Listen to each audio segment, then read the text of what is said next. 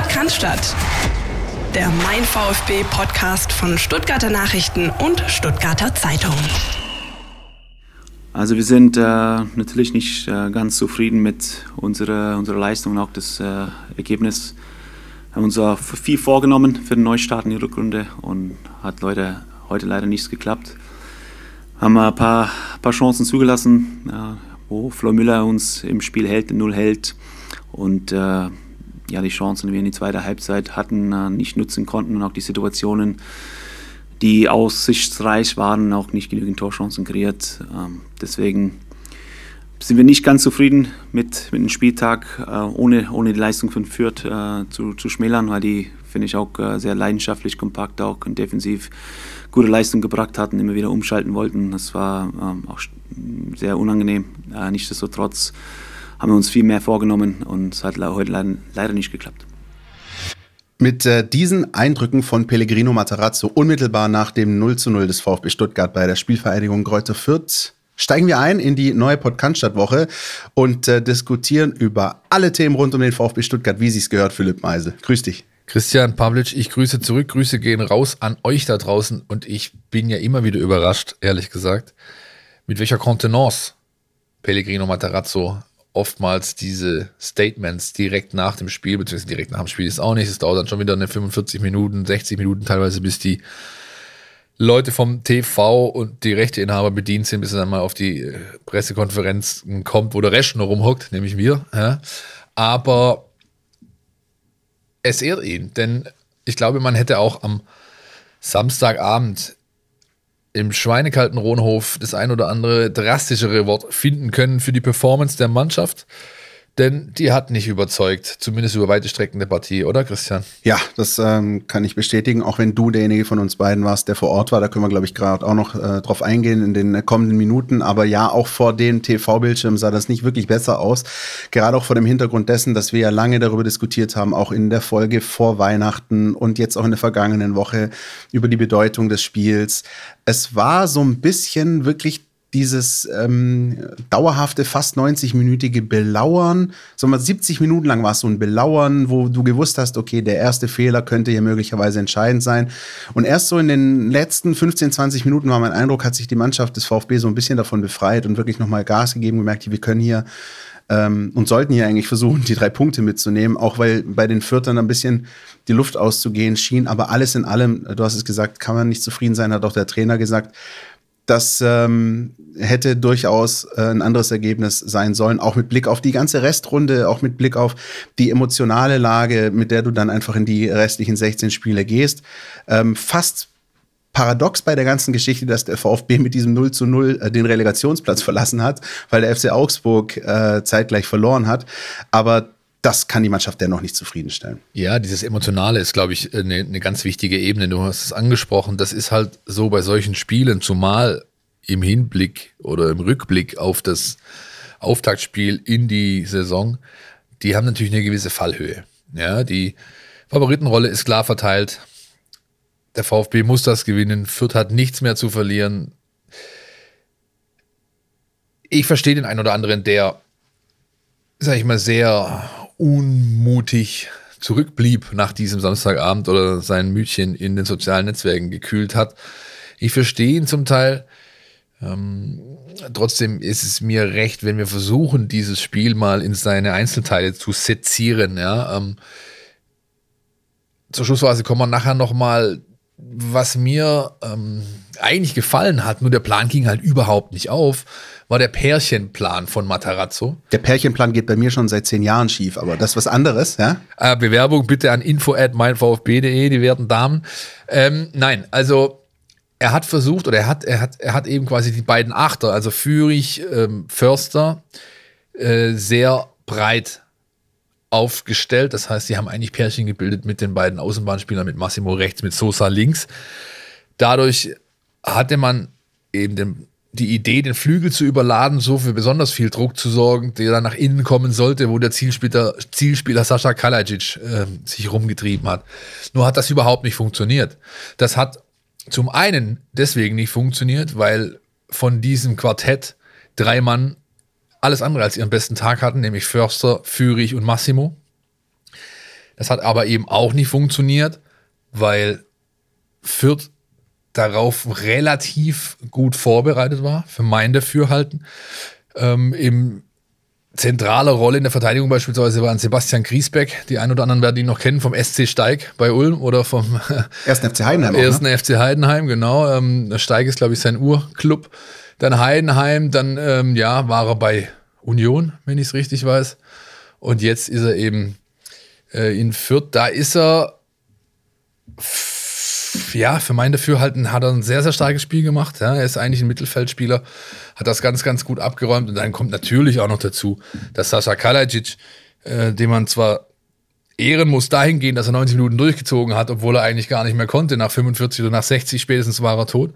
Aber da hat man natürlich gemerkt, dass nach so einer langen Pause Spielpraxis äh, nicht gegeben ist. Ich ähm, finde auch, dass man das durchaus sezieren kann, dieses Spiel und sollte auch, obwohl man, ähm, ja, wenn man so lapidar drüber blickt, kann man sagen, 0-0, was willst du denn darüber noch reden? Aber es gibt echt einiges, das dieses Spiel ähm, mitgegeben hat. Äh, beispielsweise, wie ich finde, auch die Tatsache, dass es schon Impulse und Ideen gab, auch über diese Diagonalbälle ähm, mit äh, auch einem Pascal Stenzel, der ich finde, wie ich finde, dass der solide gemacht hat, auch den einen oder anderen Abschluss sogar hatte. Also äh, ein Plan war für mich erkennbar. Allerdings äh, war die Umsetzung halt eben suboptimal. Und dazu kommt, dass ähm, ich habe vorher schon die letzten 15, 20 Minuten des Spiels angesprochen. Das war die Phase, in der der VfB wirklich Druck gemacht hat, das Spiel dominiert hat, die Gastgeber hinten reingedrückt hat, fast schon eingeschnürt hat im eigenen 16-Meter-Raum. Aber was sich davor abgespielt hat, lief eigentlich matchplantechnisch voll in die Karten äh, des Kleeblatts, in meinen Augen, weil ähm, die großen Chancen hatten sie. Ähm, allein die Tatsache, wie diese erste Großchance durch Hrgota äh, äh, rausgespielt wird, ist genau so gewesen, wie sich das die Gastgeber vorgestellt haben. Ähm, und erst so im Lauf der zweiten Hälfte hat sich das alles so ein bisschen Richtung VfB äh, gedreht. Bis dahin war das aber eher ein Spiel, wo man, glaube ich, zittern musste, ähm, dass es nicht 0-1 steht aus Sicht des VfB. Ähm, da musste man mit dem 0-0 fast schon zufrieden sein zu dem Zeitpunkt. Da hat der Rigotta in der zweiten Hälfte nochmal eine Riesenchance, als Anton kurz vor der Linie klärt. Also das war nicht ohne. Sicherlich, das war, das war der Plan von Stefan Leitl und seinen Jungs. Ähm, aber also im Großen und Ganzen muss man aber auch ehrlich sein, ähm, die, die Chancen, die Fürth hatte, hat der VfB ihm hingelegt. Also es war jetzt nicht so, dass man da allzu wackelig gestanden ist, äh, wäre auch wirklich, das wäre wirklich drastisch gegen ja. den Tabellenletzten, ja. Und, ähm, Aber es waren so eben diese Ballverluste, die eben auch schon Thema in der Hinrunde immer wieder Logisch, logisch, logisch. Aber dennoch verstehe ich dann einen Sportchef Mislintat, der sich hinterher hinstellt und versucht, das Positive rauszukehren nämlich indem er sagt, wir sind zu Null geblieben. Flo Müller hat das auch gesagt, defensiv stabil. Vorne hatten wir unsere Möglichkeiten, zu denen kommen wir nachher nochmal, wenn wir die Schlussphase nochmal dezidiert besprechen. Und äh, da haben wir halt zu wenig draus gemacht. Ja, aber wenn man jetzt schon beim positiven Rauskehren sind, glaube ich, ähm, würde ich gerne mal hören, was Steffen Görsdorf aus Berlin vom Institut für Datenanalyse, falsch, Institut für Spielanalyse, so rum ist es richtig, uns zu sagen hat. Steffen, bitteschön. Zugegeben, das torlose Remis gegen Fürth war ernüchternd. Ein Sieg hätte dem VfB in der Tabelle deutlich mehr geholfen. Was jedoch Hoffnung für die kommenden Partien macht, ist die Reunion der Balkan Connections. Praktisch die komplette Hinrunde musste der VfB Stuttgart auf Sascha Kalajdzic verletzungsbedingt verzichten. Und somit fehlte Teamkollege Borna Sosa auch der wichtigste Zielspieler im Strafraum. Zur Erinnerung, in der vergangenen Saison sorgte Sosa bei 5 der 16 Saisontore von Kalajdzic für die direkte Vorlage. Einen sechsten Assist verhinderte damals ein Bremer durch eine Rettungsaktion, die als Eigentor endete. Zudem wirkten beide an zwei weiteren Toren in der Vorbereitung mit. Kaum sind Sosa und Kalajdzic auf dem Platz in der Bundesliga wieder vereint, knüpfen sie direkt wieder Bande. Leider noch ohne Belohnung, aber mit sehbarem Ertrag. Kalajdzic gab gegen Fürth sechs Schüsse ab. An allen Abschlüssen des Ösi-Stürmers war Borna Sosa in der Vorbereitung beteiligt. Viermal lieferte der Kroate die Torschussvorlage, zweimal den Pre-Assist. Was den VfB-Fans zudem Hoffnung machen sollte, ist, dass die ertragreichen Wochen der beiden Spieler jetzt erst scheinbar kommen. Kalajdzic sammelte in der vorherigen Saison 18 seiner 28 Torbeteiligungen in der Rückrunde. Bei Sosa waren es 9 von 12. Vielleicht klappt es ja schon am 19. Spieltag gegen den Brause-Club aus Leipzig. Ich finde es ja besonders schön, wie Steffen zugegeben äh, gesagt hat, ja? als er wieder äh, da sich aus Berlin gemeldet hat, zugegeben, ja, woran hat er denn gelegen? Aber ähm, ja, es ist natürlich was, was definitiv Hoffnung macht, denn von diesem Quartett der Pärchen, wir haben es angesprochen, hat halt einer richtig gut performt, das war Borna Sosa. Und wenn Borna Sosa gut performt, das wissen wir aus der Vergangenheit, dann ist es meistens nicht mehr lange hin, bis auch äh, Sascha Kalacic gut performt. Ja? Äh, Sosa mit 119 Ballaktionen, das war ein Stand Sonntagmittag, als ich geschaut habe. Die dritt- oder viertmeisten überhaupt in der Bundesliga. Äh, führend in dieser Liste war ein Landsmann von ihm, der auch in der kroatischen Nationalmannschaft mit ihm spielt, dem Josko Guardiol äh, von Leipzig. Aber da ist echt, ähm, also das war schon für mich persönlich, der es auch im Stadion gesehen hat, echt ein Hoffnungsschimmer, weil man eben weiß, wie gut es funktioniert. Und obwohl es jeder weiß, wie gut es funktioniert, ist es halt ganz oft nicht zu verteidigen. Da wollte ich gerade drauf hinaus. Äh, gut, dass du es gerade ansprichst, Philipp.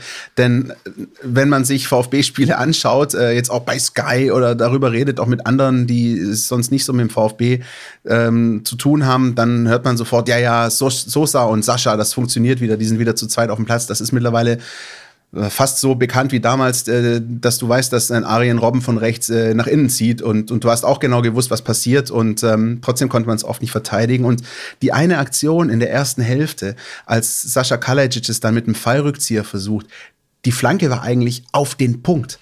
Äh, wenn, wenn Sascha da in dem Moment einen Tick noch wartet, äh, dann kann er den ganz normal einnicken. Wenn er noch ein einen Bruchteil einer Sekunde wartet und dann erst reinläuft, dann nickt er das Ding äh, ins Tor das macht wirklich Hoffnung, wie du es gesagt hast, ähm, ob schon eben die ganzen Gegner das wissen. Ich bin gespannt, wie das die ähm, Bundesligisten verteidigen, die noch ein bisschen mehr auf dem Kasten haben. Also gerade die nächsten Wochen werden das, denke ich, äh, zeigen mit ähm, Leipzig, mit Freiburg, mit Frankfurt. Das wird dann in den nächsten Wochen sicher ein, interessantes Thema. Aber die Tatsache, dass ähm, dass die beiden wieder zusammen äh, auf dem Platz agieren, äh, macht schon Hoffnung. Und auch die Attitüde, wie ich finde, von Sascha Kalajic. Also dieses ähm, nimmer müde, auch immer den Gegner zu symbolisieren, gutes Ding, weitermachen, auf geht's, auch der Wille durchzuziehen, mh, mm, bis, bis zur letzten Minute durchzuspielen. Ähm, das ist etwas, was, was mir am meisten Hoffnung macht und auch mit Blick auf ähm, den Rest der Mannschaft. Also um es mal platt zu sagen, müsste das Motto für die nächsten Wochen eigentlich heißen, elf Saschas müsst ihr sein. Wenn das äh, beherzigt wird, dann könnte das was werden. Das war wirklich ein Hoffnungsschimmer. Absolut, absolut. Ähm, er ist auf dem besten Wege, ähm, einer der Führungsspieler zu werden für diese Mannschaft. Er ist es intern sowieso eh schon. Ja, sportlich konnte er jetzt die Rolle nicht erfüllen, logischerweise. Wir wissen alle, was die letzten Monate war. Die Szene, die du angesprochen hast, ist einfach eine, also eine, eine bessere Szene, um zu verdeutlichen, was Spielpraxis ausmacht, gibt es eigentlich kaum. Ja, weil wenn er die nämlich hat, dann verzögert er, ist rechtzeitig mit der Schädelplatte da und bumst das Ding per Kopf über die Linie und damit ist gut. Dennoch und trotz allem, was vielleicht viele ernüchtert oder enttäuscht zurückgelassen hat am Wochenende, ich bleibe dabei, ich, ist mein Mantra seit Monaten eigentlich weiter ruhig bleiben ist die Devise, die der VfB ähm, ganz hoch halten muss. Es gilt einfach, Ruhe zu bewahren, konsequent weiter zu arbeiten. Und dann sehen wir mal, was da die nächsten Wochen bringen werden. Wir kommen hinten raus noch dazu. Was ich noch vielleicht als Einschub hätte oder als Verweis wäre so, wir haben natürlich ähm, so die ehemaligen gefragt, Hansi Müller, Sonimir Soldo, ähm, Timo Hildebrand, was sie denn gerade so von der Situation halten und auch von der Tatsache, dass der VfB Stuttgart mit einer unfassbar jungen Truppe angetreten ist. Das personelle Statement alleine, das Matarazzo gesetzt hat, indem er Kempf komplett draußen lässt und Kalle Stenzel dafür spielen lässt, äh, ist eines. Und dann, dass du eben drei 18-Jährige mit äh, Beas, TBD, Eckloff von der Bank bringst. Das ist schon einfach eine 1A-Ansage dafür, dass der VfB oder die Verantwortlichen diesen Weg der Jugend mit aller Konsequenz weitergehen. Und ähm, dann, ja, ich weiß nicht, also ihr könnt euch das gerne anlesen in unserer App, was die ehemaligen sagen. Für mich ist das ein bisschen dann zu einfach, was die meisten da erzählen, von wegen, ja, da fehlt es an alter Erfahrung und so weiter, Hautdegen. Nee, wenn man sieht, was diese drei beispielsweise gebracht haben von der Bank, dann muss man ganz klar sagen, die waren kurz und knackig einzig und allein fast dafür verantwortlich, dass das Spiel nochmal eine andere Wendung nahm. Oder? Jein. Jein. Das ist ein Punkt. Ähm, ich habe gerade mir darüber Gedanken gemacht. Ich habe mir die äh, Aussagen der ehemaligen Spieler auch durchgelesen, Philipp. Ähm, ich finde halt einfach immer, es ist so Also es ist mir zu einfach, ja. Du hast eine Philosophie, wie du es gerade gesagt hast, und entweder du verfolgst sie oder du rückst davon ab. Wenn du von ihr abrückst, machst du dich unglaubwürdig. Und wenn du sie konsequent durchziehst, ziehst du sie halt durch mit allen Konsequenzen, die da möglicherweise folgen. Ähm, ich habe auch die Stimmen gelesen vieler Fans, die gesagt haben, ja, Jugendwahn und damit wollt ihr jetzt absteigen oder was. Naja, mit wem ist der VfB denn das letzte Mal aus der Bundesliga abgestiegen? Mit äh, Spielern wie Beck, Aogo, Bartstuber und Gomez. Also da ist man mit, lauter Routiniers auf dem Platz in Berlin äh, am Ende in der Relegation abgestiegen. Und da hieß es, ähm, ja, man hätte es mit den Jungen probieren sollen. Und das waren zu viele Alte auf dem Platz. Äh, am Ende gibt dir immer das Ergebnis Recht oder Unrecht. Und ähm, ja, das Entscheidende, was du auch gesagt hast, man darf jetzt einfach nicht in Panik verfallen.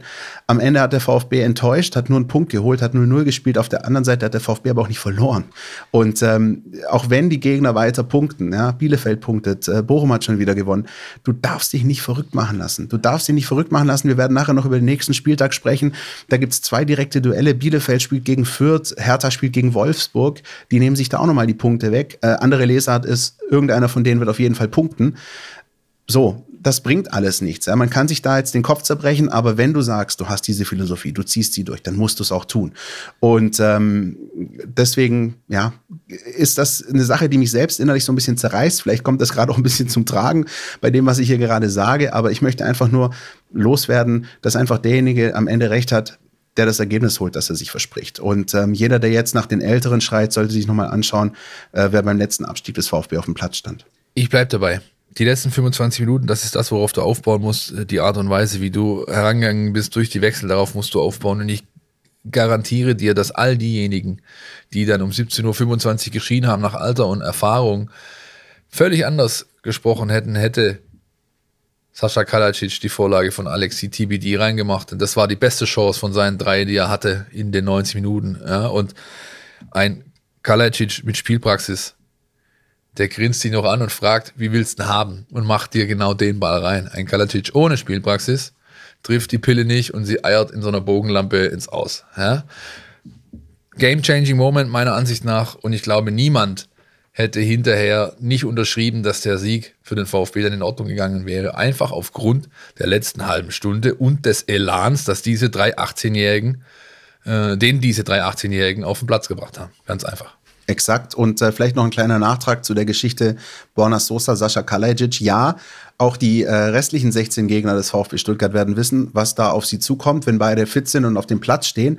Nur hatte der VfB jetzt in Fürth noch weniger andere Optionen, ja, auch aufgrund der Tatsache, dass ein Silas noch nicht da war, äh, dass ein Omar Mamouche äh, mit dem Afrika Cup unterwegs ist. Ähm, mit ihm schon, hat er schon gewonnen. Bei ja, ihm, Christian. Danke. Entschuldigung. Die, die Kunst der Präposition, ja. Äh, ähm, das ist ähm, eine Geschichte, die ja dann auch noch dazu kommt, ja. Idealerweise schon an den nächsten Spieltagen an oder in den nächsten Spieltagen, ich weiß es nicht. Ähm, und das ist dann etwas, das die Gegner dann eben auch noch vor weitere Aufgaben stellt. Ja.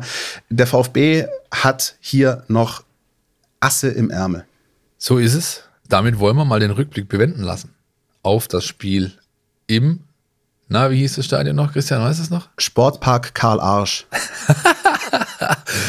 Sportpark Rohlhof Thomas Sommer, so ist es. Dankeschön. Und ähm, wollen uns einem weiteren Thema widmen, das diese Woche den Spieltag, aber auch wahrscheinlich noch die nächsten Spieltage immer wieder mal beeinträchtigen wird, um nicht zu sagen beherrschen. Und zuallererst lassen wir jetzt mal einen Trainer zu Wort kommen. Dieter war nicht dabei, weil er, ähm, weil er in Kontakt war mit so einer, einem positiven Fall. Er ist selbst nicht positiv getestet worden, aber der äh, vor, aus Vorsichtsmaßnahme äh, in, in Quarantäne ist. Gestern hat er nicht mittrainiert und wenn er negativ ist, äh, Anfang nächster Woche, dann steigt er ganz normal wieder im Training ein. Das war Pellegrino Matarazzo schon im Nachgang in Fürth zum Spiel zur Person Daniel Didavi, zur Causa Daniel Didavi, muss man eigentlich sagen, denn Daniel Didavi fehlte in Fürth im Spieltagskader und das nicht, weil er nicht, wie es auch mal berichtet wurde an anderer Stelle, äh, sie hätte übernachten können in Fürth, ja, in Bayern, aufgrund seines Status als Ungeimpfter. Das hätte er gekonnt, denn er wäre auf Arbeit äh, da gewesen. Insofern gilt dann, glaube ich, äh, wenn ich es richtig nachvollzogen habe, 3G. Äh, das heißt, wenn er ordentlich getestet gewesen wäre und negativ, hätte er da schlafen können. Oder man fährt ihn einfach am Spieltag morgen die 230 Kilometer an den Rohnhof. Nein, es war so, dass Daniel Didavi einen Kontakt hatte mit einer positiv getesteten Person und sich deswegen freiwillig in Isolation beziehungsweise Quarantäne begeben hat. Glaube ich, Isolation ist man, wenn man tatsächlich infiziert ist und Quarantäne ist es, wenn man vorsorglich äh, sich isoliert. Alles ein bisschen schwierig. Jedenfalls mein Versuch, die Causa hier aufzuarbeiten oder einzuläuten, äh, äh, ja, zeugt schon davon, wie schwierig und wie verkompliziert es zugeht, wenn es um Daniel Didavi geht, denn das, was für mich jetzt gilt, gilt ja irgendwo auch für die Mannschaft und das ganze Staff-Team drumherum und den kompletten Ablauf, denn auch den verkompliziert ein ungeimpfter Spieler. Ja, zuerst mal bin ich froh, dass Daniel Didavi nicht nach Australien einreisen muss. Ich glaube, das wäre noch ein bisschen komplizierter und könnte noch ein bisschen größere Sachen ähm, zur Folge haben. Nein, ähm, Spaß beiseite. Das ist äh, kein unernstes Thema und das ist ein Thema, wo man einfach auch merkt, dass das ähm, das Trainerteam beschäftigt, dass das ähm, auch die Mitspieler beschäftigt. Ähm, wir hatten die äh, Causa Daniel Didavi in der Hinrunde noch ähm, unter dem Aspekt, ähm, dass man ihn ja nicht überall auf jedes Auswärtsspiel mitnehmen kann, weil, you name it, jedes Bundesland, andere Regelungen, kann er dahin, kann er einchecken, kann er sich frei bewegen. Das ist als Ungeimpfter schwierig. Jetzt war es eben in diesem konkreten Fall in Fürth der Kontakt zu einer äh, positiv getesteten Person, die dafür gesorgt hat, dass er nicht ähm, mitreisen konnte. Und das ist halt einfach etwas, ähm, das, das einfach ein zusätzlicher Unruheherd sein könnte, ja, und, und dafür sorgen kann, dass eben noch ein bisschen mehr Gegrummel ist und noch ein bisschen mehr ähm, miese Stimmung auch tatsächlich intern, ja, innerhalb des Teams, innerhalb, des, äh, innerhalb der VfB-Blase und aber auch extern ähm, bei Fans und, und, und Leuten, die es mit dem VfB halten, eben zur Folge haben kann. Es ist ähm, nicht einfach. Wir alle wissen das. Auch äh, Daniel Didavi, das ist offenes Geheimnis, ist nicht geimpft. Äh, das ist ähm, kommuniziert und deswegen ähm, ist das halt eben diese Geschichte, dass es bei jedem Auswärtsspiel zumindest echt problematisch äh, ist. Ich bin da, ehrlich gesagt, Philipp, ich weiß nicht, wie, wie du siehst, ich ähm, kann verstehen, dass man auch bei Pellegrino Matarazzo, wir haben es vor ein paar Minuten gehört, so ein Stück weit auch ähm, ich will nicht sagen Resignation raushört, aber so, eine Angenervtheit ob dieser Situation. Auch die Tatsache, dass er auch gar nicht um den heißen Brei redet, sondern sagt, so ist es, ähm, äh, zeugt für, für mich, nach meinem Dafürhalten dafür, dass es ähm, nicht gerade zu größter Zufriedenheit gereicht, was da mit Daniel Didavi beim VfB passiert. Auch da kommt wieder zum Tragen das Thema Kontenance. Wir haben es eingangs schon angesprochen bei Pellegrino Materazzo. Ich glaube, ich würde mich völlig anders verhalten vor einem Mikrofon, wäre ich in der Situation erklären zu müssen oder zu wollen, was da los ist. Ja. Ich bin sicher, du würdest dich anders verhalten, so wie ja. ich dich kenne. Ja, aber ja. das ist ja auch äh, okay. Ja, ist natürlich. Also gesagt, es ist okay also, für uns. Es ist, in, es ist sehr okay. Was du sagen wolltest, ist natürlich, dass jemand in der Position wie Pellegrino Matarazzo als Trainer, der immer vorsprechen muss, auch in der Öffentlichkeit, bei Pressekonferenzen, das natürlich sehr, sehr gut löst. Er äußert, wie ich finde, zwischen den Zeilen Teilen schon auch ein Stück Kritik. Aber ähm, er ja, macht, macht keinen auf Steffen Baumgart und, und spuckt die großen Töne, sondern Absolut. sagt, es sehr sachlich nüchtern. Das ist in seiner Position genau das Richtige. Ich glaube, es bringt halt auch nichts. Ja, ähm, also nach allem, was ich in Erfahrung bringen konnte, ähm, ist, äh, da müsste schon die Hölle zufrieren, wahrscheinlich sogar zweimal, ehe sich Daniel da wie eine Nadel in den Arm jagen lässt. Und dann ist es eben eine Situation, von der du weißt, du musst mit der umgehen, zumindest bis zum Saisonende.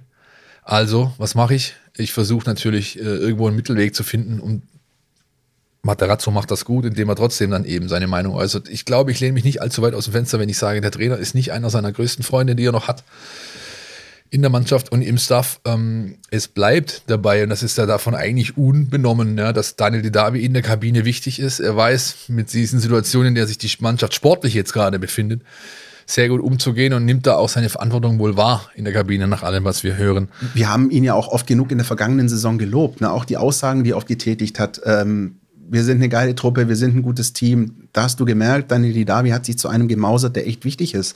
Aber das äh, ist halt ein, das waren so zwei Schritte vorwärts und jetzt ist wieder einer zurück. Ja, mein, es ist halt, es ist nun mal leider jedem selbst belassen, äh, was er in dieser Hinsicht tut oder, oder eben unterlässt. Ja, ich meine, ich habe, ich kann mich noch erinnern, ich habe letztes Jahr um diese Zeit, glaube ich, habe ich mich mit Daniel getroffen im Vereinsheim und wir haben so ein bisschen geplaudert und ich habe daraus dann eine Geschichte gemacht rund um seinen sein, sein, sein Wandel zum Veganer, der nicht unwichtig ist, der auch in der Mannschaft Früchte getragen hat. Es gibt einige, die sich vegan oder teilvegan ernähren, äh, neben Daniel Didavi. Es geht sogar so weit, dass der Koch, der eingestellt wurde für die Mannschaft, ebenfalls jemand ist, der sehr gut vegan zu kochen weiß. Aber als ich da halt im Gespräch mit ihm war, habe ich schon hier und da rausgehört, so wegen, ja, wie hast du dich dann, wie kamst du dazu, wie informierst du dich und so. Und dann kamen halt da schon so ein paar Lines von ihm, die ich in den letzten zwölf Monaten öfters mal gehört habe.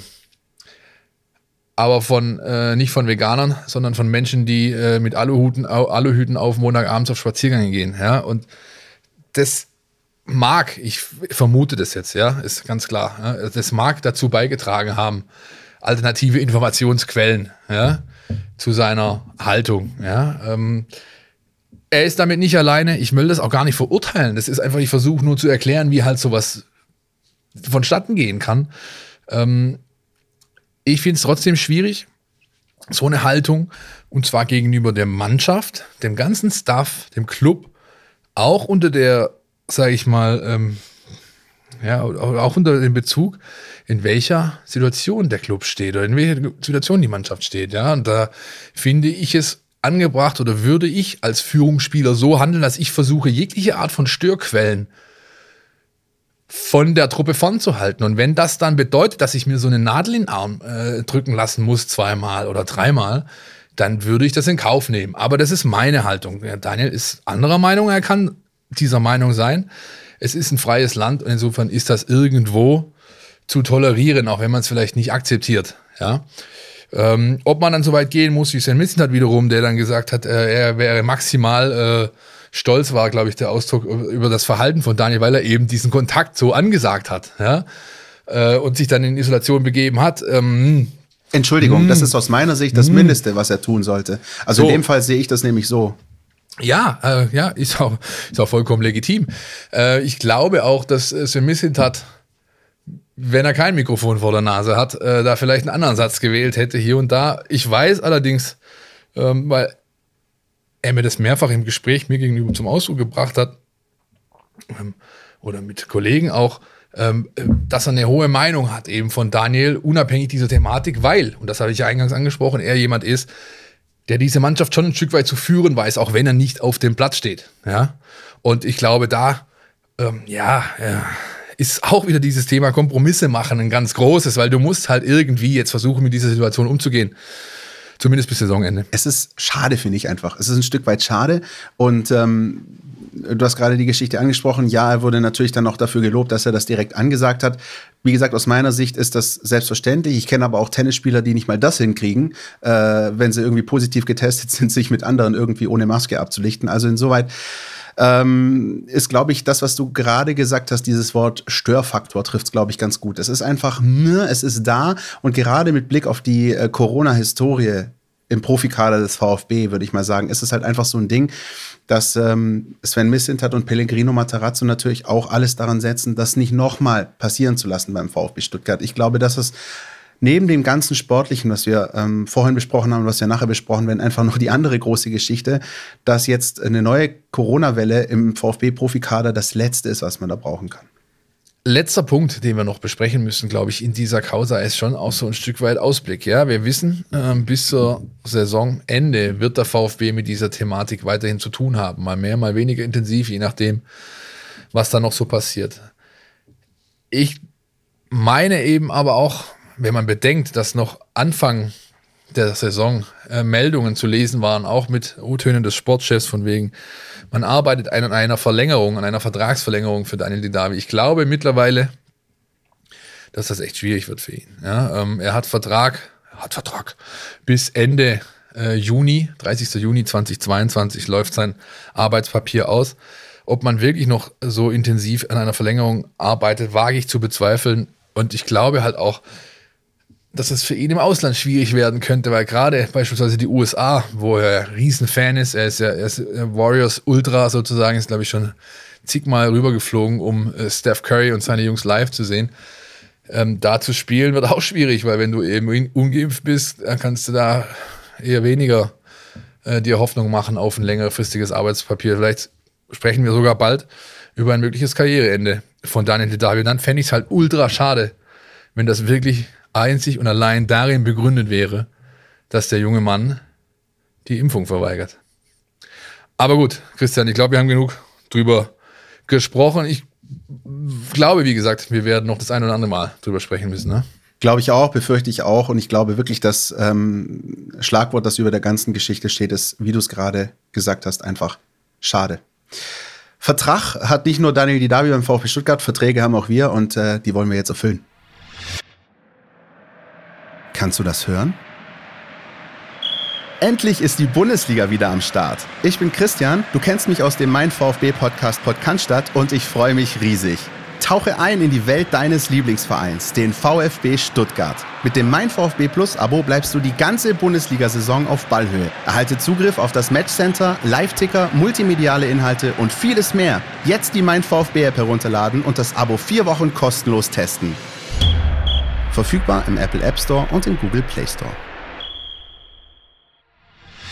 So, das hat doch gerade eben mal schnell gereicht für drei Glühwürmchen von Trolli. Nochmal vielen Dank äh, dafür an äh, das Team Fürth, das uns da hier versorgt in der Redaktion. Äh, wir machen weiter mit dem Jingle. NLZ News. Neues von den Nachwuchsmannschaften. Der Blick auf die Nachwuchsleistungszentrum-Szene. Und das Erste, was äh, zu Beginn der Woche Philipp äh, aufgeploppt ist als Nachricht, ist die Tatsache, dass Michael Gentner den VfB verlässt und zum VfL Wolfsburg wechselt. Auf einer Skala von 1 bis 10, wie überraschend ist die Meldung für dich? Vier. Das ist okay. Ich bin nicht so überrascht wie manch einer anderer vielleicht, manch ein anderer vielleicht. Denn ähm, ich kenne ihn jetzt schon lange und gut und äh, weiß, äh, dass er den VfB unfassbar im Herzen trägt. Aber ich weiß eben auch, dass er in so einer Schwellensituation sich befand. So habe ich immer wahrgenommen in Gesprächen mit ihm. Ich glaube, er hat insgeheim schon äh, den Wunsch gehegt äh, nach Veränderung. Nach 18 Jahren beim Club in verschiedensten Positionen ist das auch irgendwo legitim, ehrlich gesagt. Und er hat eben mit Wolfsburg äh, ja, fast schon so eine Art Verbindung, weil er, glaube ich, äh, wie viel alleine in diesem Sommer zwei oder drei Spieler aus der Wolfsburger Akademie geholt hat. Ne? Er hat ähm, ja, da wurde die äh, Position frei, weil der andere ehemalige VfBler, Pablo Tiam, zu Hertha BSC gewechselt ist als Leiter Nachwuchs. Ah, ich verstehe es ehrlich gesagt, ja, auch wenn es natürlich der Zeitpunkt, ja, der kam schon ein Stück weit überraschend, ja, also vielleicht wäre es was anderes gewesen, im Sommer dann einen Schnitt zu machen, zumal der VfB 2 und da ist er nun mal sportlicher Leiter, ja, Micha, noch jede Menge To-Dos hat in dieser Winterpause. Anschlussfrage, Philipp, an der Stelle vielleicht für diejenigen äh, unserer Hörer, die sich jetzt nicht ganz so extrem immer mit ähm, dem Nachwuchs in Deutschland befassen. Woran geht denn der VfL Wolfsburg so im, im Deutschland-Vergleich? Ist das äh, ein Rückschritt? Ist das ein Fortschritt? Ist das so ein Level im Vergleich zum VfB? Ich, na, ich, du kannst es nicht wirklich vergleichen, weil die Mannschaften oder die Vereine eine völlig andere Herangehensweise haben an äh, das Thema Nachwuchs. Das heißt, Wolfsburg hat keine zweite Mannschaft mehr. Beim VfB ist die zweite Mannschaft allein ein integraler Bestandteil der DNA und das wird sich so schnell auch nicht ändern. In Wolfsburg hat man dagegen folgendes Modell gemacht oder in Angriff genommen oder umgesetzt, dass man mit einem österreichischen Club sozusagen wie so eine Art Farmteam-Vertrag hat mit AK St. Pölten übrigens. Ja, das ist eine der besten Ausbildungsschmieden in Österreich. Da kommen jede Menge gute Jungs her. Beispielsweise jetzt auch äh, der Manuel Polzer, der beim VfB 2 ist, wurde da ausgebildet. Oder der äh, Kilian Scharner, äh, Torhüter von der U19, wurde auch bei uns St. Pölten ausgebildet das ist, ähm, ist, das ist was völlig anderes. Deswegen tue ich mir schwer damit, diese Mannschaften oder generell Clubs zu vergleichen, die eine völlig andere Herangehensweise im Nachwuchs haben. Das ist bei diesen Clubs nun mal der Fall. Was definitiv äh, dort gegeben ist, es ist natürlich spannend, denn du hast äh, finanzielle Möglichkeiten, die, da ist dir erstmal gar kein, ähm, ja, gar kein äh, Limit gesetzt irgendwie. Ähm, man muss es durch die Herangehensweise schaffen, ähm, eine Spieler, Top-Talente schneller zu entwickeln. Andererseits, wir wissen alle, wie dieses Nachwuchsbusiness läuft. Es gibt ja auch genügend, ähm, na, wie heißt Dokumentationen, äh, auch über Wolfsburg beispielsweise die Nachwuchsabteilung im Netz zu sehen, in Mediatheken und von öffentlich-rechtlichen Sendern. Da kann sich jeder dann selbst ein Bild machen, wie es da zugeht. Ich ähm, wünsche ihm alles Gute. Ich traue ihm diesen Job zigmal zu, denn er ist ein richtig guter und macht das, hat, legt das äh, Herrgott, zack, beweist das seit Jahren, ja, dass er einfach ein richtig guter ist. Und ähm, ich wünsche ihm einfach viel Erfolg. Und wie gesagt, ich nochmal den Bogen zurück.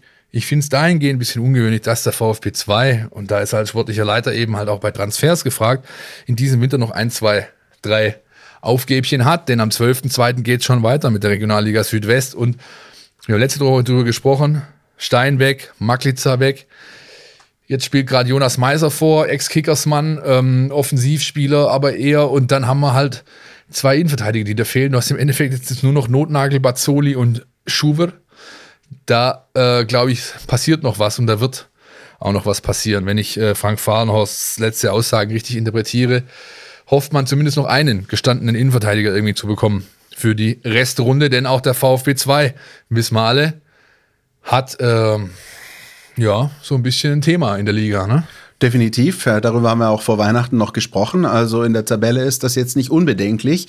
Da steht man ja vergleichbar da wie, äh, wie die Profimannschaft so an der Schwelle zu den Abstiegsrängen. Da weiß man ja noch nicht ganz, wie viele dann am Ende absteigen müssen. Das hängt unter anderem auch davon ab, ob äh, Drittligisten aus dem Süden äh, in die Regionalliga runter müssen. Dann verschiebt sich das alles. Äh, lange Geschichte werden wir sicher in den nächsten Wochen und Monaten mal ausführlicher für euch unter die Lupe nehmen. Für alle die, die sich jetzt nicht äh, tagtäglich mit dem äh, Regionalliga-Bereich auseinandersetzen. Vorbereitung, du hast es vorher angesprochen, Philipp, steht auch noch an für den VfB. Jetzt abgesagt wurde die äh, Begegnung gegen den FC Schalke 04. Ähm, die hätte eigentlich stattfinden sollen am Samstag. Daraus wird nichts. Aber es warten da noch ganz interessante Gegner auf den äh, VfB 2 bis zum Start in die Restrunde. Unter anderem soll es ähm, ganz zum Schluss noch im Februar gegen Bietigheim-Bissingen gehen und davor gegen den Ligakonkurrenten FC Astoria Waldorf. Und ich glaube, ein Highlight für dich und mich äh, ist, äh, sollte es denn stattfinden, und das hoffen wir am 22. Januar, die Testpartie gegen Calcio Leinfelden-Echterding. Ja, allein weil halt der Name ist natürlich Programm. Ja? Da geht einem das Herz auf. Da, da, da denkt man nicht nur an Pizza und Lambrusco, sondern auch an Honorarkuverts, die Samstagmittags nach dem Spiel von Hand ausgeteilt werden in der Kabine und so weiter und so fort. Aber Calcio Leinfelden, Echterding, VfB Stuttgart 2, dieses Spiel steht offiziell an am 22.01. unter Ausschuss der Öffentlichkeit. Ihr könnt es euch denken. Das sind die drei Testspiele, die Fahrenhorst noch auf dem Plan hat, bevor es dann am 12.02. losgeht wieder. Ähm, ja, vielleicht noch eins zu Gentner habe ich vergessen zu erwähnen. Wenn ihr seine O-Töne lesen wollt, dann empfehlen wir euch wie üblich die Mein VfB Plus App, denn da ist natürlich ein Interview mit dem scheidenden sportlichen Leiter der U21 nachzulesen. Das dazu und dann, glaube ich, Christian, haben wir zu U21 alles gesagt und können uns der U19 widmen. Was sagt denn da das Vorbereitungsprogramm? Das Vorbereitungsprogramm, muss ich jetzt gestehen, weiß ich nicht auswendig, sondern habe wieder Oh, er hat Zettel, er hat Zettel. Ein Zettel. Ich habe es ausgedruckt, ja, weil, weil so viel kann ich mir dann doch auch nicht merken. Ähm, äh, da stehen einige äh, Spiele auf dem Programm, also sowohl die U19 als auch die U17. Ich glaube, so viel können wir auch schon vorgreifen. Ähm, sie befinden sich in der Vorbereitung äh, bei der U19 ähm, seit Freitag, bei der U17 seit Montag. Und für die U19 äh, soll es unter anderem gehen gegen Freiburg, Heidenheim, Willingen, SG Empfingen und SSV Reutlingen. Also auch da ist alles dabei. So sieht's aus. Ähm, ich habe glücklicherweise die Möglichkeit, am Samstag mir das Spiel anzuschauen auf dem Einser. Ich darf rein als einer der wenigen. Das ist vor dem Leipzig-Spiel. Dann nehme ich die Gelegenheit, packe ich natürlich beim Schopfe und schaue mir an, wie Nico Willig und seine Jungs drauf sind. Die letzten drei Gegner ist jetzt wirklich interessant. Das ist so ein, das ist so ein Ein-Tages-Blitzturnier. Ja. Da spielt man also gegen, das sind übrigens die, die äh, aktiven Mannschaften, ja, nicht die gleichaltrigen, sondern man spielt gegen die Oberligamannschaft, Gegner der Kickers, FC 08 Villingen um, um 11, um 12 gegen SG Empfingen und um 14 Uhr gegen Reutling, ja. Und das mit der A-Jugend, das ist eine knackige Nummer, das ist halt irgend so ein Vorbereitungsblitzturnier. Ich weiß gar nicht genau, wo es stattfindet, aber ich schätze mal irgendwo ja, hinten, ähm, Tor, Tür, Tor zum Schwarzwald. Und, äh Aber so wie wir Nico Willig kennen, Philipp, ist das ja auch was, ähm, wo er, glaube ich, auch sich und sein Team einfach drauf heiß machen kann. Ja. Wir, wir hören das ja immer wieder, auch diese Pokalspiele mal woanders. Ja. Und diese Geschichten gegen die in Anführungsstrichen Großen zu spielen, das ist was, das, das sind Herausforderungen, die er auch immer wieder rauskitzeln will aus seiner Ja, natürlich. Ich meine, es geht halt auch darum, dieser Mannschaft ähm, die Trainer sprechen immer wieder gerne in der heutigen, äh, sage ich mal, Trainingsarbeit mit ihren, mit ihren Mannschaften von sogenannten Provokationsregeln, ja, indem man einfach Übungsformen vorgibt, Spielformen vorgibt, wo gewisse Pro Pro Provokationsregeln enthalten sind, um eben genau etwas von dieser Mannschaft herauszukitzeln. Ob das jetzt eine Leistungssteigerung ist oder äh, kognitive Fähigkeiten, weil sie plötzlich schnell mit einer anderen Gegebenheit umgehen müssen, sich darauf einstellen müssen. Und ich glaube, das ist so ein Turnier, das ist ganz und gar nach äh, dem Geschmack von Nico Willig, dem äh, Godfather auf Provokationsregeln. Und ähm, ich glaube, das ist so ein bisschen der Ersatz für den Junior Cup. Kann das sein? Möglich, möglich, möglich. Ich bin echt gespannt, wie es ausgeht. Weiß äh, aber, dass äh, ich wirklich garantieren kann, dass eine Mannschaft, die von Nico Willig trainiert wird, alles raus, rein oder sonst wohin haut in so einem, in, in so einem Blitzturnierchen. Die U17, das sagen wir auch noch, ähm, der Vollständigkeit halber, hat auf dem Plan noch Spiele gegen KSC und FC Basel und äh, dann geht's nach Spanien, ne? Jein. Ähm, also ein Teil der Mannschaft von Markus äh, Fiedler ist schon in Spanien, denn da ist dieses U17 Wintertrainingslager von der DFB U17. Da sind fünf Mann. Ich habe es letztes Mal und vorletztes Mal auch schon genannt. Das sind äh, Simon, Raimund, die Acevedo, nee, die Benedetto, Acevedo und Ulrich. Ein starkes Quintett. Jawohl. Es ist übrigens dieses Trainingslager, wovon äh, die Kollegen Ibrahimovic und Wanner letzte Woche ausgeflogen wurden, um dann für die Bayern in Bundesliga zu spielen. Ich glaube, Wanner wurde sogar eingesetzt gegen, gegen Mönchengladbach. Richtig. Äh, zweitjüngster Spieler der Bundesliga-Geschichte jetzt mit 16 Jahren und, glaube ich, 15 Tagen oder so. Der ist ein blutjunger äh, Kerl. Und da sind die jetzt. Und das äh, das äh, hat aber Markus Fiedler und seine U17 nicht davon abgehalten, in die Vorbereitung zu starten. Die trainieren seit dem Wochenende, genauso wie äh, Nico Willig und seine Jungs oder seit Wo äh, Wochenstart. Und äh, ja, da geht es dann, glaube ich, auch fünfter oder zwölfter, zweiter schon weiter mit Pflichtspielen. Und bis dahin sind auch die Spanien-Trainingslagerfahrer wieder zurück und äh, Markus hat eine schlagkräftige Truppe beieinander, mit der er das Projekt äh, Titel angehen kann. Da kommt es ja, glaube ich, gleich zum äh, Kracher Erster gegen Zweiter. Stuttgart gegen Unterhaching. Genauso übrigens wie bei der U19. Auch da Erster gegen Zweiter. Erster ist Nürnberg, Zweiter VfB. Auch die spielen gleich am 5.2 glaube ich, am Walzner Weiher morgens um 11 gegeneinander. Werden wir für euch natürlich alles beobachten und im Blick behalten. Genauso wie die kommende Bundesliga-Partie des VfB Stuttgart zu Hause, Samstag 15.30 Uhr gegen RB Leipzig. Und wer sich noch ein bisschen an die vergangene Woche erinnert, da habe ich ja so einen Mutmacher ausgekramt aus dem Fürth-Spiel, den einzigen Auswärtssieg rausgeholt und ein bisschen da die Stenogramme äh, durchgebetet. Damit kann ich bei der Begegnung VfB Stuttgart gegen RB Leipzig leider nicht dienen, Philipp, denn die Bilanz der zugegeben bisher wenigen Spiele, die es zwischen den beiden Mannschaften gab, ist für den VfB Stuttgart schlicht desaströs. Man hat noch bis auf ein 0 zu 0 mal zu Hause nichts geholt. Ähm, und man hat äh, in all den Begegnungen, die man bisher gegen Leipzig gespielt hat, insgesamt nur ein einziges Tor erzielt. Und das war ein verwandelter Handelfmeter von Steven Zuber. In Leipzig gab es meistens richtig auf den Deckel. Zu Hause sah das ein bisschen besser aus, aber auch nicht wirklich viel besser. Und äh, gerade vor dem Hintergrund der Tatsache, dass der VfB in den letzten drei Bundesligaspielen nicht getroffen hat und jetzt eben auch noch ein Gegner kommt, gegen den man traditionell bei allem, was bei Tradition bisher möglich ist mit diesem Gegner, ähm, auch nicht gut aussieht, was Tore schießen angeht. Ähm, puh, müssen wir jetzt gucken, wie wir hier ein bisschen Hoffnung und Mut machen für euch da draußen, oder? Also erstmal finde ich es ja lustig, dass du von Historie einer Partie sprichst, weil das ist jetzt das achte Spiel oder so, ja. Dann kann man nicht wirklich von Historie sprechen, genauso wie man im Gesamtkontext äh, RB Leipzig nicht wirklich von Historie sprechen sollte. Aber du hast das recht. ist meine persönliche Meinung. Man kann das Historie, leider könnt ihr das natürlich nicht sehen, weil man hört uns ja nur, wir setzen es in so Gänsefüßle. ja, ist schon bitter. Ich kann mich noch sehr gut an dieses 0-0 erinnern, damals in Stuttgart, äh, wo einer meiner Lieblingsspieler, Dayot Upamecano, äh, Riesenspiel gemacht hat für Leipzig und da, tatsächlich, da waren Zuschauer zugelassen, da waren auch ein paar 10.000 und es gab wirklich, das, das habe ich glaube ich noch nie erlebt, ja, ich stand da mit meinem Schwiegervater in B in der Cannstatter Kurve oben, da haben wir das Spiel geschaut, da ganz oben, Oberrang und die Leute sind aufgestanden und haben applaudiert für 0-0 gegen fucking Leipzig, ey. Also da musste ich wirklich, puh, ja, aber gut. Es ist, wie es ist. Äh, der VfB hat auch da wieder äh, dieses Thema Serie irgendwie. Das war in dieser Saison ja schon mehrfach Sprache äh, rund um den VfB wieder, dass er beackern kann. Leipzig noch kein Auswärtsspiel diese Saison gewonnen. Auch das stimmt. Der ja. VfB noch kein Spiel gegen Leipzig gewonnen.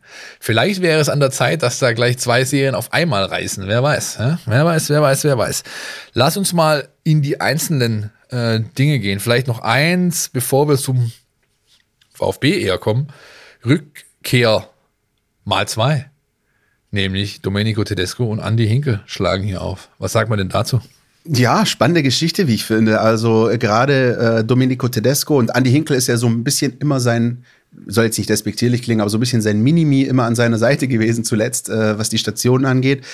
Ähm, für Domenico Tedesco ging es ja los. Sein erstes Spiel hat er schon beim VfB hier bestritten in der zweiten Liga, damals als er noch mit Erzgebirge Aue unterwegs war. Fast ein bisschen überraschend für viele, weil alle schon wussten, dass äh, Tedesco einer ist, der einen großen Namen hat. Da haben sich viele damals gefragt, was will der jetzt in Aue? Ähm, hat da aber mit denen aus äh, schwieriger Situation noch den Klassenerhalt geschafft. Ähm, dann zum FC Schalke, ähm, wo man ja weiß, dass es mal so, mal so laufen kann, auch für gute Trainer. Äh, und dann gab es so eine äh, ganz interessante ähm, Episode in Russland bei Spartak Moskau, glaube ich, wenn ich richtig bin.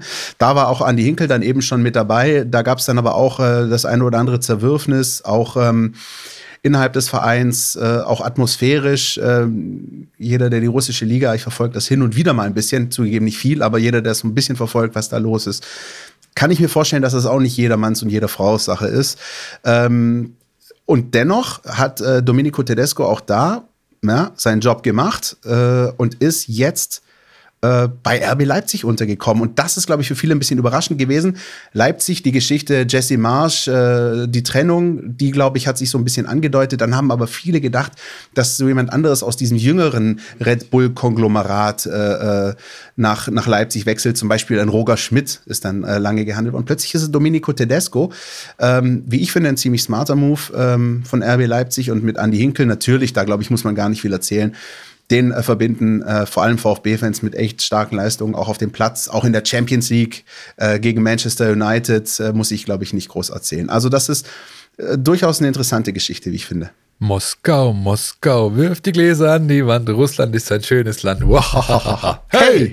Sehr gut, hätten wir das auch abgehakt und ihr habt ein Strichchen für euer Bullshit-Bingo. Ja, übrigens, interessante Nummer, weil du es gerade angesprochen hast, so von wegen Andi ist der Minimi von Domenico.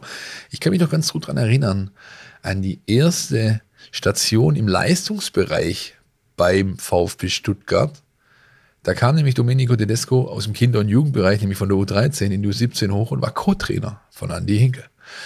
Heute hat sich das ein bisschen geändert. Ähm, ja, gut. Ähm, wollen wir zum VfB kommen? Wollen wir mal hören, was Jonas eigentlich zu sagen hat? Normalerweise ist doch Jonas schon längst dran, wenn wir auf den Gegner blicken. Heute haben wir uns ein bisschen Zeit gelassen. Jonas, bitte.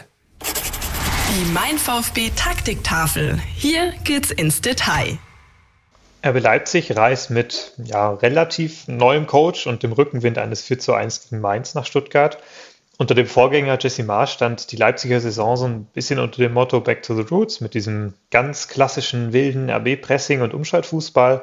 Und Domenico Tedesco verspricht da eigentlich von seinem Ansatz her schon ein bisschen mehr Pragmatismus und auch so ein paar taktische Finessen und vielleicht auch ein paar Ballbesitzprinzipien für ein schnelles, direktes Aufbauspiel mit reinzubringen. Und trotzdem zeichnet Leipzig eben immer noch in allererster Linie dieser hochintensive Pressing-Fußball aus. Ähm, sie nehmen äh, dem Gegner auch nicht von vornherein komplett die Luft zum Atmen, sondern bieten immer so ein bisschen was an. Ähm, erstmal und wenn der Gegner dann versucht flach rauszuspielen, dann gehen sie halt voll auf die Balleroberung. Und das machen sie wirklich hervorragend und sind da super unangenehm. Äh, damit hatte der VfB schon im Hinspiel große Probleme, wo man eben auch ähm, sich hat verleiten lassen, ambitioniert aufzubauen und dann viele Bälle in der Leipziger Enge verloren hat. Ähm, eine möglicherweise gute Nachricht für den VfB ist, dass ihnen vielleicht die Formation von Leipzig ganz gut liegt, weil Leipzig unter Tedesco eben wieder mit Dreierkette spielt. Ähm, zuletzt war es ein 3-4-1-2. Sie können aber auch mit drei Sechsern spielen oder auch mit, mit zwei Sechsern und zwei Zehnern. Äh, muss man mal abwarten. Äh, diese Systeme sind aber alle tendenziell ein bisschen anfällig gegen diese Ausweichbewegungen aus dem Mittelfeld, ähm, die der VfB gern macht, weil man mit der Fünferkette halt nur einen Spieler auf dem Flügel hat. Und dann meistens, äh, wenn dann noch einer aus dem Zentrum nach außen geht, muss halt auch einer aus dem Zentrum nachschieben, was wiederum Räume in der Mitte öffnet, äh, die man dann bespielen kann. Der andere positive Aspekt ist, dass der VfB gegen Dreierketten defensiv tendenziell ein bisschen besser aussieht äh, als gegen 4-3-1 oder 4-4-2-Systeme, äh, was eben zum Beispiel auch ein wichtiger Faktor war für die Niederlage im Hinspiel. Ähm, trotzdem wird Leipzig schwer zu verteidigen sein, weil sie wirklich viel ähm, individuelle Klasse vorne haben mit sehr guten Technikern äh, und vor allem Christopher Nkunku sticht da momentan hervor. äh, der eine ganz interessante Rolle zuletzt gespielt hat. Das ist ja eigentlich ein ja, recht vielseitiger offensiver Mittelfeldspieler, ein sehr guter Techniker, gut in engen Situationen mit gutem Passspiel, der aber halt auch die physischen Attribute mitbringt, vor allem Explosivität und Schnelligkeit. Und diese Attribute setzt Tedesco momentan eher als zweiter Stürmer ein, als im offensiven Mittelfeld, ähm, wo ein Kunku dann halt viele Läufe in die Tiefe macht und mit Steilpässen also ein bisschen gefüttert wird. Äh, und er kriegt bei Leipzig sogar die meisten sogenannten Progressive Passes, also raumgreifende Bälle nach vorne, könnte man sagen. Also es ist nicht Silva, nicht Pausen, sondern ein Kunku, der da am meisten gesucht wird. Und der ist dann halt mit seiner Dribbelstärke, seinem Tempo, seiner Quirligkeit und auch seinem Abschluss nicht leicht zu stoppen, wenn er mal steil geschickt wird. Auf den gilt es deshalb besonders Acht zu geben. Vielen herzlichen Dank, Jonas Bischofberger, mit dem sehr ausführlichen Blick auf RB Leipzig, aber wie ich finde, sehr, sehr interessant auch nochmal auf ähm, das Wirken von Domenico Tedesco und eben auch der besondere Blick auf Christopher Nkunku, der in dieser Saison wirklich für Schlagzeilen sorgt und äh, für die eine oder andere spektakuläre Szene. Ich finde, Philipp, ähm, das ist ein sehr interessanter Kader. Ne? Das ist ein sehr interessanter Kader und mir tun echt viele, viele meiner Mitspieler aus diversen Kicker Interactive Manager Gruppen leid, die alle zwei Jahre jetzt lang auf Nkunku gesetzt haben und nichts ist passiert. Dann schmeißen sie ihn vor der Saison raus. Und was macht Nkunku? Er explodiert. Gut, das ist Bad Luck. Ja, ja das ist Bad Luck. Ja, nein, es gibt natürlich ähm, äh, schon einige Namen, die man da erwähnen muss. Ja, beispielsweise hat Domenico Tedesco am Wochenende gleich äh, drei Youngster äh, mit äh, reingenommen, auch auf Corona äh, bedingt teilweise. Ne? Sidney Rebiger gespielt, ein 16-Jähriger aus dem Erzgebirge.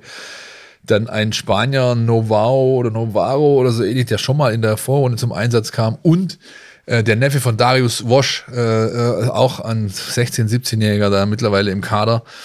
Äh, ja, das ist natürlich eine schöne Parallele zum VfB, kommen wir nachher noch dazu. Aber natürlich spielt da auch ein Mann ganz groß auf, und zwar seit er da ist im Sommer, der ein Landsmann äh, ist von dir, Christian, zumindest, wenn ich richtig richtig liege, oder? Ja, ist richtig. Ähm, wir reden von Joschko Guardiol, der eigentlich gar nicht so den Nachnamen her so, so, so kroatisch typisch klingt. Ne? Da fehlt irgendwie das Itch, würden, glaube ich, viele sagen. Der riecht, der riecht ähm, ein bisschen nach äh, Guardiola. Äh, ja, genau. Äh, das ist echt ein interessanter Spieler. Ähm, ist mit äh, 19 äh, gewechselt im Sommer und hat ähm, davor auch schon bei der Europameisterschaft in der A-Mannschaft gespielt, ist da direkt nominiert worden, ähm, hat auch durchgespielt. Da hat er zugegeben nicht ganz so gut ausgesehen.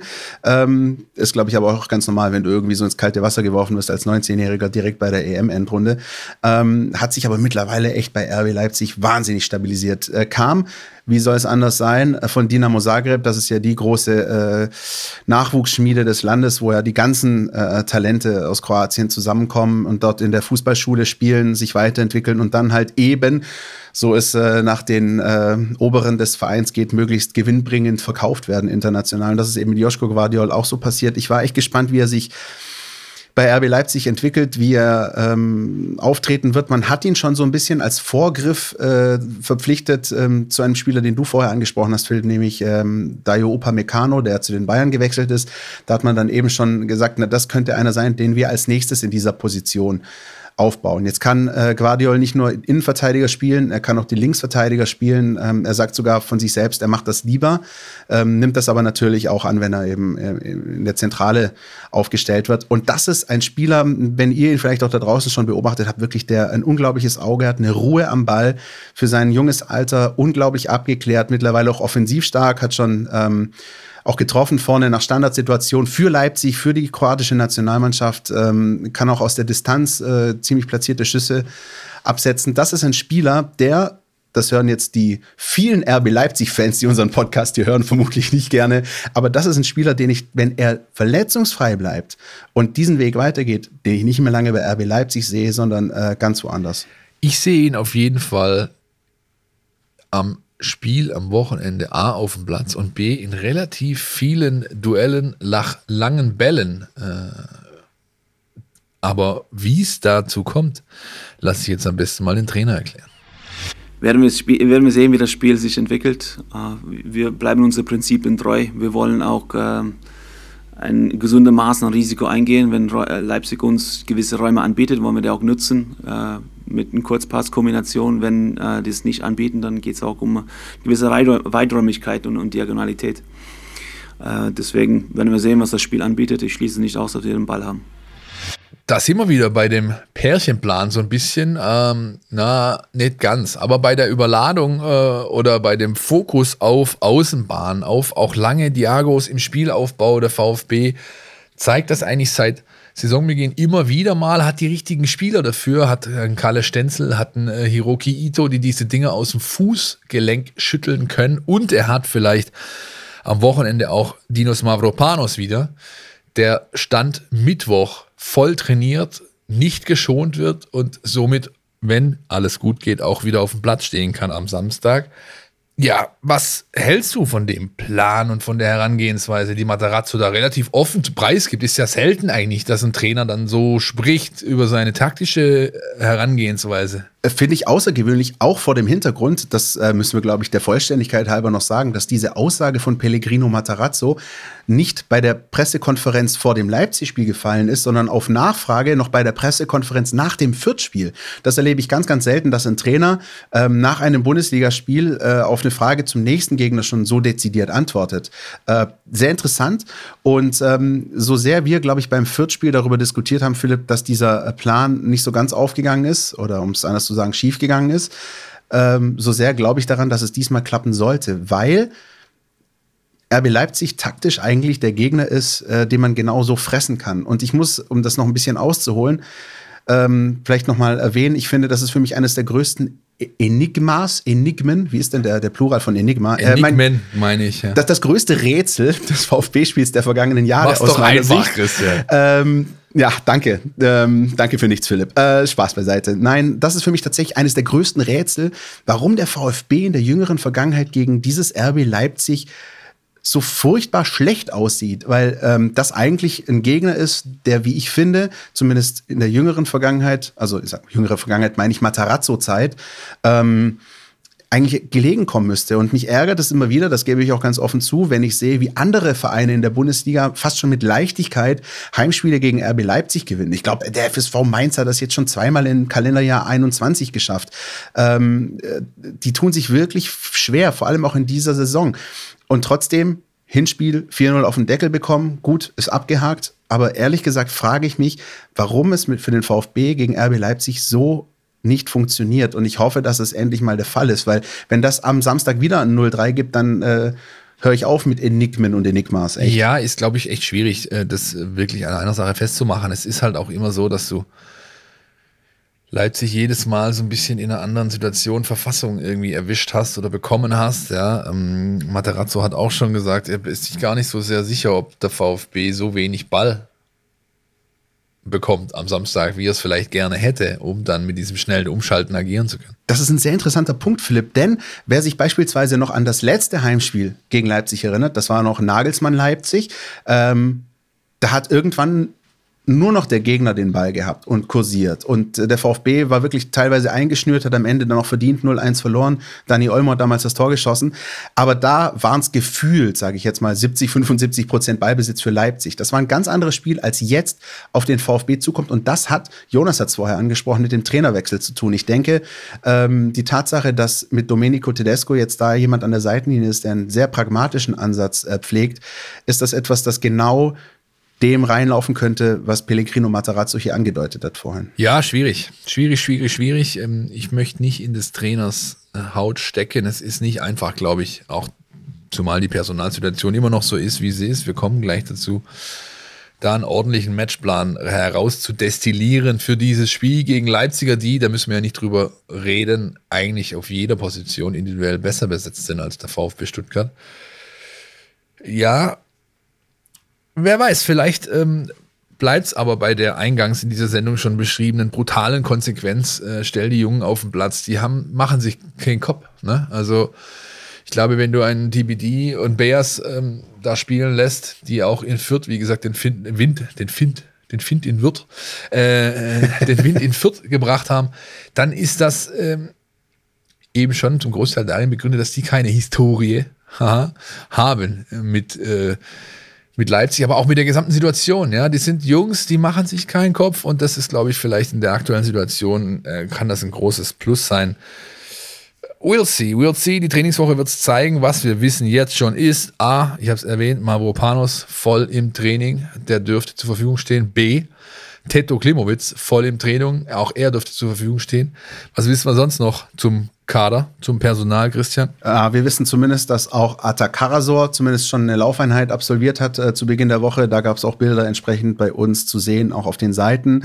Ähm, das sind, glaube ich, so die drei Personalien, bei denen man zumindest Hoffnung haben kann und sollte, dass es äh, klappt. Ähm, was natürlich noch fraglich ist, ähm, sind jetzt die äh, Spieler, die noch zuletzt Corona infiziert waren weil man noch da eben nicht weiß, wie genau sich das dann äh, auch in den Wochen darauf noch darstellt. Das sind also Silas, das sind äh, Naohiro Ahamada.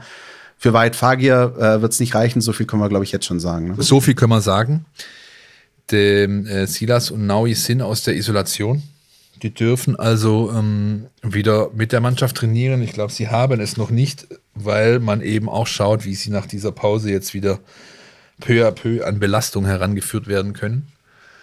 Und ähm, da würde ich mal eher vorsichtig sein, was einen Einsatz am Samstag angeht. Bei Atta ehrlich gesagt auch, weil der läuft jetzt schon eine Weile und ähm, ja, auch wenn der VfB ihn gut brauchen könnte, glaube ich, er wird es am Wochenende noch nicht schaffen. Aber Mavropanos und Tetto, so sie denn durch Leistung sich ihren Platz holen, die kann man auf jeden Fall im Spieltagskader, wahrscheinlich sogar im Fall von Mavropanos in der Stadt 11 erwarten. Und genau auf so einen Spieler wie Mavropanos freue ich mich. Genau auf so einen Spieler freue ich mich, weil das ist einer, der auch nochmal eine extra Portion heiß läuft gegen so einen Gegner und, äh, und das denen dann wirklich zeigen will. Dazu rein taktisch auch diese Diagonalbälle. Das sind übrigens, ich habe einige Leipzig-Spiele auch gesehen in dieser Saison. Das ist wirklich ein Mittel, mit denen man äh, diese Defensive aushebeln kann. Generell nicht nur Diagonalbälle, auch generell lange Bälle, mit denen der VfB übrigens auch vermehrt in der zweiten Hälfte in Fürth auch operiert hat. Äh, fast schon ein bisschen ungewohnt, aber auch das war ein Stilmittel, das äh, gegen RB Leipzig äh, möglicherweise fruchten kann. Und wenn ich gerade so darüber nachdenke, was wir hier alles diskutieren, finde ich, sind wir in zehn Minuten von, oh mein Gott, wir haben gegen die noch nie was geholt, bis das könnte ja vielleicht schon was werden, doch ganz gut vorangekommen, oder? Was meinst du? Naja, es gibt natürlich schon die Ansätze. Wir haben sie jetzt, glaube ich, äh, ganz gut aufgearbeitet, aufgezeigt. Die Frage ist halt immer, ist die Truppe in der Lage, es auf den Platz zu bringen? Weil an der Taktiktafel kannst du viele Spiele ausgeglichen sehen im Vorfeld. Du musst es halt auf den Platz bringen. Ja? Dazu gehört auch, das äh, gehört zur Chronistenpflicht, dass ähm, wir haben vorher gesagt, äh, RB Leipzig zuletzt auch mit Ausfällen zu kämpfen hatte, auch mit Corona-Fällen, äh, da zumindest zu Wochenbeginn auch wieder Spieler frei getestet sind, darunter auch welche, die nicht so ganz unwichtig sind. Äh, Benjamin Henrichs und Dani Olmo äh, trainieren auch wieder voll mit beim Gegner. Das äh, sind auch neue Optionen dann eben für Domenico Tedesco und ähm, ja, dass auch ein Dani Olmo gegen den VfB treffen kann, wissen wir auch. Also wenn es darum geht, was da auch noch von der Bank kommt, möglicherweise ist der Gegner natürlich klar im Vorteil. Wie es auch kommen wird, was wir jetzt schon wissen, was wir garantieren können, alles, was ihr braucht rund um dieses Spiel, findet ihr ab Samstag Vormittag in der Mein VfB App mit dem Mein VfB Plus Abo. Bekommt ihr alles was notwendig ist. Live-Ticker, Echtzeitdaten, einzige Tick, Kommentar, Einordnungen, News, Video und natürlich diesen Podcast, den wir hier gerade aufnehmen. Den könnt ihr euch auch nochmal über die App reinziehen am Samstagmorgen für die Spielvorbereitung. All das in der App. Ihr wisst, was ihr tun müsst. Ihr müsst in den Store eurer Wahl gehen, Android oder iOS. Da gibt es die App umsonst. Das Abo kostet dann 1,99, 7 Cent am Tag. Die ersten vier Wochen allerdings, die sind umsonst. Da könnt ihr uns testen, könnt äh, euch auschecken, ist das was? Taugt mir das? Und wenn ja, müsst ihr gar nichts machen. Dann läuft das Abo los und ihr werdet einfach jeden Monat um diese 1,99 erleichtert. Ja? Ähm, und wenn nicht, dann sagt ihr halt einfach über den App so, nö, danke, war nichts für mich. Aber ein Versuch war es immerhin wert. Mehr? Christian, haut doch eigentlich gar nichts zu sagen, oder? Nee, höchstens äh, die freundliche Aufforderung an euch, äh, dass ihr auch gerne weiterhin fleißig Sternchen verteilen könnt für unseren Podcast bei Spotify. Wir stehen da momentan gar nicht so schlecht und freuen uns echt. Äh, das ist eine schöne Geschichte. Also wenn ihr unseren äh, Podcast äh, bei Spotify hört, gerne auch Sternchen verteilen. Und apropos Sternchen, wenn ihr wissen wollt, wie sich das anhört, wenn Philipp Meisel wie Sterne funkelnde Augen hat, dann lade ich euch ganz herzlich ein, unser Podcast statt Spezial zu hören. Das erscheint am Freitagvormittag und das Thema, mit dem wir uns auseinandersetzen, ist der African Cup of Nations 2022 in Kamerun. Und das ist etwas, äh, worauf sich nicht nur Philipp sehr freut, sondern auch ich. Da gibt es alle Infos rund um das Turnier, rund um Omar Mamouche bei Ägypten und ähm, herzliche Einladung. Auch das übrigens exklusiv in der App für die Abonutzer. Bis bald. Ciao, ciao. Podcast statt. Der Mein VfB Podcast von Stuttgarter Nachrichten und Stuttgarter Zeitung.